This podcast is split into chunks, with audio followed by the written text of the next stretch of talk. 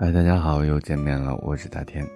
今天呢，想要带给大家的是，今天想要带给大家的是一篇文章。这篇文章的名字叫《二零一八去靠近一个给你正能量的人》。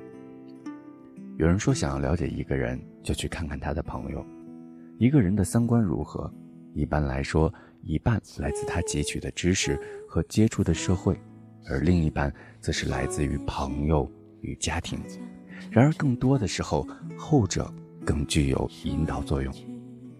简单的来说，你和什么样的人在一起，就会拥有什么样的人生。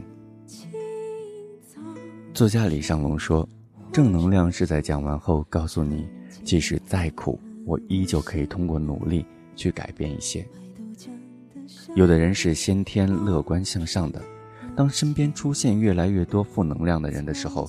你会发现，他很快就显示出一副疲惫的状态，那是因为情绪最容易感染人。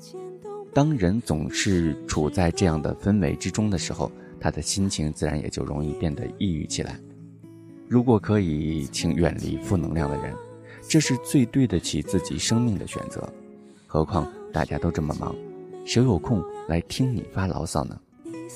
真正的朋友是能够相互鼓励，并对生活充满激情的，像金星，一个处在风口浪尖的女人，面对喋喋不休的非议，她依旧过得坚强与狂热。这一切得益于她有一位好朋友刘晓庆。在金星微博当中，一张与刘晓庆尤为亲密的姐妹照显得格外令人羡慕。照片中的金星穿着深红色的花纹外套。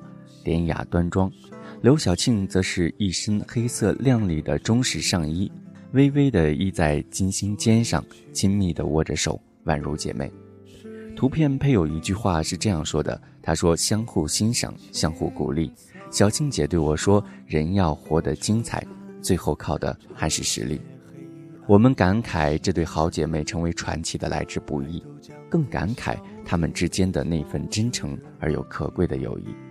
因为和一个能让你变得更好的人在一起很重要，而和一个能让彼此都变得更好的人在一起更重要。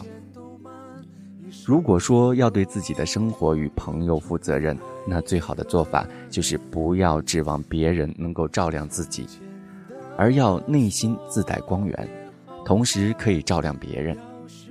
就好像霍金所说：“如果你患有残疾，这也许不是你的错。”但抱怨社会或指望他人的怜悯毫无益处。一个人要有积极的态度，要最大限度地利用现状。